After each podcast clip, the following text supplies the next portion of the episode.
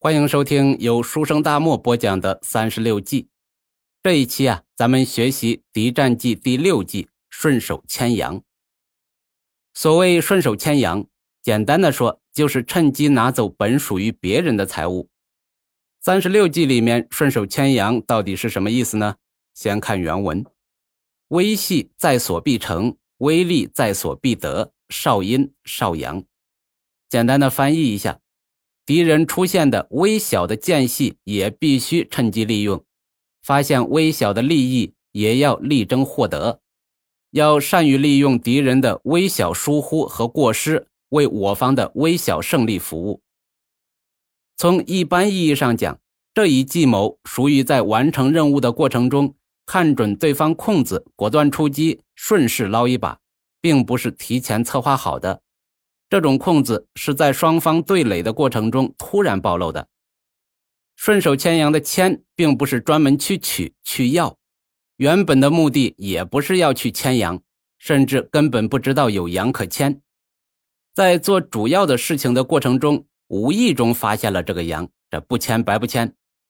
需要注意的一点就是不能因小失大。电视剧《亮剑》中有一令观众难忘的精彩片段。敢打敢拼的李云龙用一个营的兵力，设伏歼灭了华北日军军官组成的战地观摩团。这场伏击战战果辉煌，击毙日本带队团长、日军服部直臣少将以及六名大佐。其实电视剧这段剧情是有原型的。一九四三年十月，王进山率部歼灭鬼子军官观战团。这个抗日战争中可圈可点的有名战例就是韩略村大捷。整个战斗的策划既不是上级指示下达的作战任务，也不是王进山原来就规划有这场伏击战，而是偶然发现日军活动情况，临时起意而打的一场伏击战。王进山奉上级命令，于一九四三年十月率领一个团的兵力。要赶去陕北保卫党中央所在地延安，首长一再嘱咐：此去路途漫长，不可贪战。遇到敌人要绕着走，把人员完好带到延安，就是最大的胜利。其实啊，这是上级给王进山下的禁令：遇敌能躲避就绕道而行，别去主动招惹敌人，赶紧把部队带到延安去。这途中呢？王进山还是遵循着上级首长意图，克制着自己带上兵就想打仗的冲动。但是，当王进山部队到达韩略村后，听老百姓说，村边不远处的公路上，每天都有小鬼子耀武扬威，扛着高腰旗晃荡去根据地扫荡。老百姓还说，这些鬼子兵早上乘车出发，下午回来，车上都满是从根据地抢来的粮食什么的。听着沿途老百姓口中陈述的日军恶行，王进山旅长的怒火一下子给点燃起来。这狗日的太嚣张了，必须给他们一点颜色看看。老子王进山的部队容不得倭寇这样的横行霸道。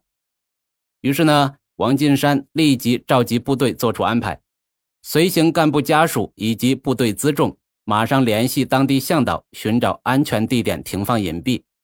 同时派出了一个连的兵力作为看守防护，其余四个连的兵力全部用于伏击外出扫荡的鬼子。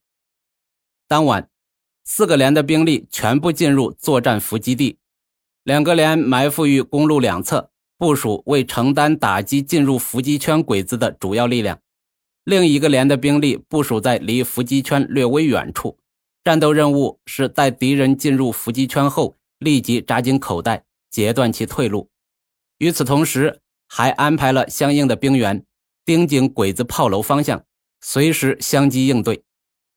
第二天凌晨，天放亮好一阵了，仍不见往日里规律性外出扫荡的鬼子出来。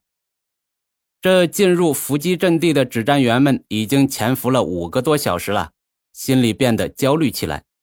这鬼子今天咋的了？怎么还不赶出来送死呢？这正在小声议论。就见有前方担任观察的刘东少传来好消息，来了，小鬼子开着汽车来了。这比下层指战员还着急的王进山立即发出作战命令，准备战斗。可能是觉得这个命令太简短，也不够分量，王进山呢又对传令兵交代：“去，传到各个伏击点，不管今天鬼子来了多少，都要给老子狠狠的揍，把这些小鬼子全部消灭了，一个也不许漏网。”这刚下过命令，日军就在不远处露面了。这一帮不知死活、猖狂惯了的小鬼子，大摇大摆的开着十多辆汽车，呼呼隆隆显摆着在公路上疾驰而来。坐在车上目中无人、毫无戒备的日本鬼子，一路谈笑着进入王进山的设伏地狱。就在这帮小鬼子洋洋得意间，啪啪两颗红色信号弹陡然间升空。与此同时，王进山一声怒吼：“打！”只听公路两侧骤然响起密集枪声，手榴弹、掷弹筒也雨点般的抛向日军车队。与此同时呢，负责截断日军后尾闸口子的战士们更是果断出手。一阵连捆的手榴弹爆炸声中，压尾的最后两辆鬼子汽车即刻陷入爆炸声里，汽油爆燃，火光冲天，鬼子汽车顷刻报废。由此也堵死了日军车队的后退之路，这一场近距离的敌我双方激烈肉搏战就展开了。在王进山的带头冲锋下，指战员们奋勇向前，很快就追上妄想逃命的日军，并与之拼杀，刺刀对刺刀。有的战士在情急之下，弃枪与敌人扭打在一起。历经近三个小时的混战。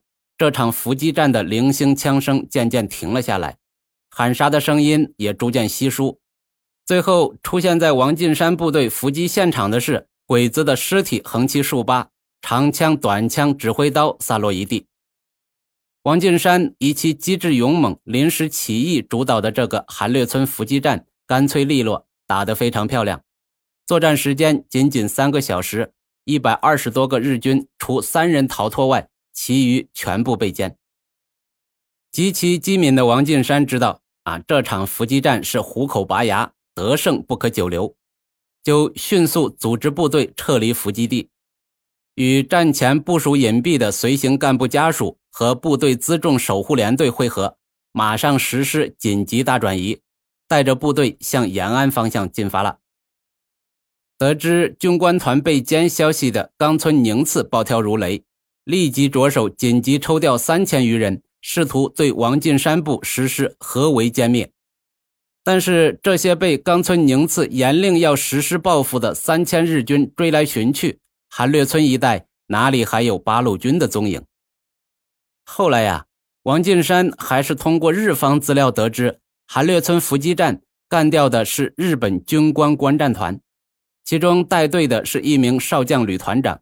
有六名大佐连队长，余下的是日本军事学院第五、第六中队和其他一些军官。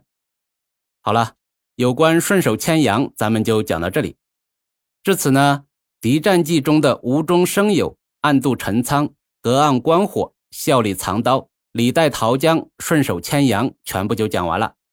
下一期呢，咱们开始学习攻战记第一计——打草惊蛇。